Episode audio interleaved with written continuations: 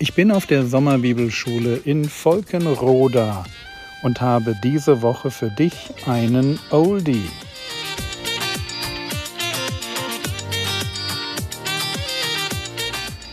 Theologie, die dich im Glauben wachsen lässt, nachfolge praktisch dein geistlicher Impuls für den Tag. Mein Name ist Jürgen Fischer und diese Woche geht es um eine Lebenslüge. Ich, ich singe. Singen heißt, ich, ich, ich mache mal den Mund auf. Ich, ich, ich mache das einfach mal, auch wenn ich mich nicht danach fühle. Und es ist total interessant, was das in meinem Leben ähm, jedenfalls bewirkt, dieses Fröhliche, dieses, ähm, du hattest vorhin den Vers aus Römer 4, ja? Wir verherrlichen Gott und er stärkt uns. Pup, das ist so ein Abfallprodukt. Ich weiß nicht, warum das ist. Fragt mich nicht, warum das so ist. Ich sage nur, es ist in meinem Leben so. Und dann geht es weiter, sagt alle Zeit, für alles dem Gott und Vater Dank im Namen unseres Herrn Jesus Christus. Auch das so ein Partizip. Hatte ich schon, ja. Ich, ich gehe einfach dankbar durchs Leben. Ich danke einfach. Ich mache es einfach. Und ich merke, ich bin Gott an der Stelle nahe. Ich gewöhne mir das so sehr an, vielleicht kennt ihr dieses alle Zeit beten. Ich stehe morgens eigentlich schon mit Danke auf. Ja, ich stehe morgens auf und ich habe jetzt eine neue Matratze, ja, regel mich noch ein bisschen und denke mir Danke. Ja, und dann gehe ich in die, in die Küche und da steht ein Kaffee, danke. Und dass der, der Wasserkocher funktioniert, danke. Und ich versuche einfach so eine Haltung, die alle Zeit beten, mit einfach Fröhlichkeit und mit Dankbarkeit zu kombinieren. Warum? Weil die Bibel sagt, das bringt mich nahe an Gott ran. Also ich bin wirklich nicht klug. Ich mache einfach nur genau, was da steht. Weil das, ich möchte halt auch nicht dumm sein. Und es funktioniert. Ich kann es nur so sagen. Ähm, was mache ich noch? Ähm, was steht hier noch? Ach ja, das nächste, Vers 21. Da heißt es, ordnet euch einander unter in der Furcht Christi. Auch das gehört noch dazu, rein grammatikalisch. Das heißt, in, in der Folge beschreibt Paulus, wie, wie Männer, Frauen, Kinder, Eltern, Arbeitnehmer, Arbeitgeber miteinander umgehen sollen. Damit der Geist Gottes in mir wirken kann, muss ich bereit sein, die Position einzunehmen, die Gott mir gibt im Leben. Wir könnten auch ein bisschen weiter sagen, ich muss die Berufung annehmen, die Gott mir gibt. Ja, wenn ich ständig nur rummose und sage, ich will aber nicht, will aber nicht, dann wird, das dann wird der Geist sagen, Entschuldigung, ich habe keinen Fehler gemacht, ja, ich habe dich schon an die richtige Stelle gesetzt, jetzt, jetzt fang endlich mal an. Das heißt, das anzunehmen, wo Gott mich hingestellt hat, die Position, an der ich stehe und einfach zu sagen, ja, ja und Amen, da diene ich jetzt, an genau der Stelle mit den Gaben, die du mir gegeben hast. Schön. Freue ich mich drüber. Das gehört irgendwie dazu. Nähe zu Gott, für mich hat das viel mit Gemeinschaft zu tun. Ich freue mich auf euch im Gottesdienst.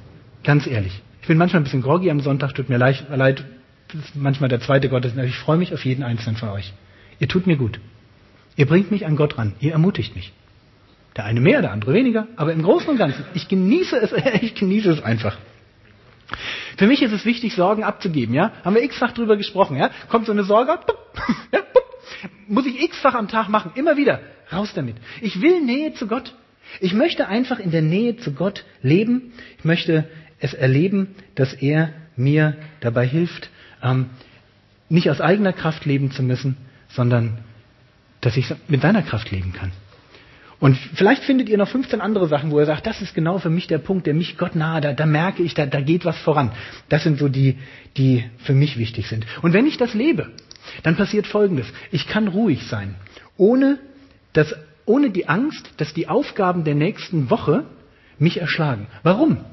Weil es geht, sie werden mich eh erschlagen. Aber es ist so, ich weiß, dass ich in der Kraft Gottes, weil ich ihm nahe bin, genau das schaffen werde, was er mir zu schaffen gibt. Und wenn, dann, wenn, wenn nicht mehr geht, dann geht einfach nicht mehr. Ich soll nicht faul sein, das ist nicht der Punkt, aber darüber reden wir sowieso nicht. Aber es gibt irgendwo einen Punkt, du kannst permanent in der Unzufriedenheit leben oder du kannst sagen, ich lebe aus der Nähe zu Gott heraus. Ich frage Gott, was ist dran und was ist nicht dran. Was soll ich tun und was nicht tun. Und dann lebe ich das und dann kann ich irgendwann auch mal sagen, das ist jetzt nicht mehr, das ist jetzt nicht mehr meine Verantwortung. Ich darf die Kraftgrenzen, die ich habe, einfach anerkennen. Was nicht geht, geht nicht. Ich darf auch mal eine schlechte Predigt halten, weil ich weiß, es liegt gar nicht daran, dass ich an danach mich gut fühle bei der Predigt und denke, boah, Skript abgearbeitet, jeden Punkt gebracht, Übergänge sauber formuliert, Beispiele genau gefunden, ja, ist völlig Wurst.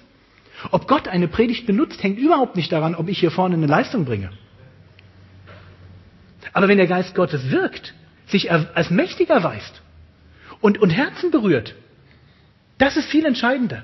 Und das tut er dann, nicht wenn ich hier sage, ich habe bitte nach dem Predigtbuch XY alles richtig gemacht, sondern wenn ich nah an Gott dran bin. Und wenn er sagt, hey, dich möchte ich gebrauchen. Ähm, ich kann dann den Ausgang einfach Gott überlassen.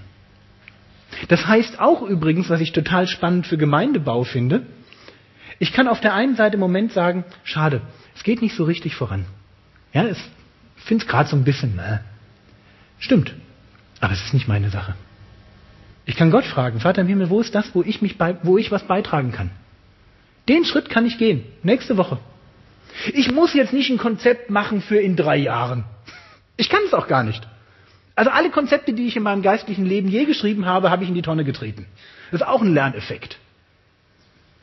Aber ich kann Gott fragen und aus der Nähe zu Gott heraus einfach den richtigen nächsten Schritt versuchen zu finden und den kann ich gehen.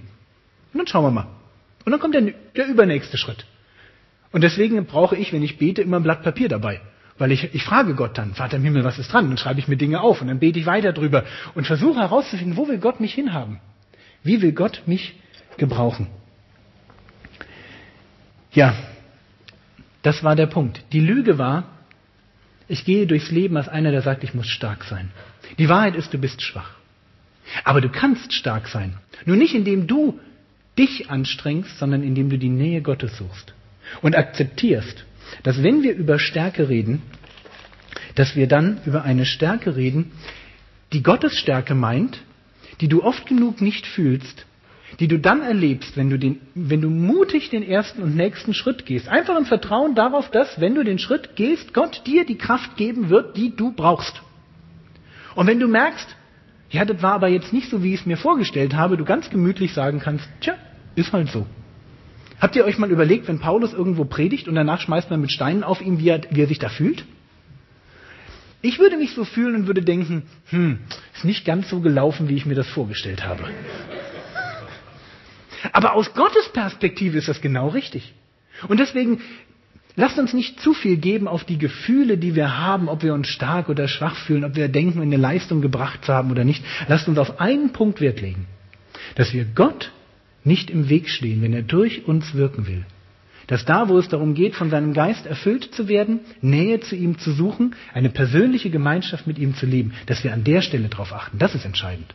Und dann werden wir erleben, dass durch uns hindurch tatsächlich Ströme lebendigen Wassers fließen. Und dann werden wir mutig genug sein, den nächsten Schritt zu gehen. Obwohl wir die Sorgen sehen und wissen, der heutige Tag hat an Sorgen genug und wir werden es wagen, mit Gott im Rücken zu sagen, okay, Vater im Himmel, ich habe das Vertrauen, dass du mir helfen wirst durch diesen Tag. Und ich werde einfach den Schritt gehen. Bitte zeig mir, was für heute dran ist, wo du mich gebrauchen möchtest. Und da, wo ich es mir nicht zutraue, ja, da fängt dann Glauben an. Da geht man den Schritt und weiß genau, dass es nicht an uns liegt, sondern daran, dass Gott Gnade schenkt. Und ich wünsche euch diese Einstellung. Ich wünsche euch diese Erfahrung. Und vielleicht kannst du einen Punkt aus diesen x Punkten, die ich genannt habe, für dich herausnehmen, wo du sagst, oh ja, da ist was, das möchte ich mir überlegen, vielleicht kann ich da etwas tun, um Gott noch ein Stück näher zu sein.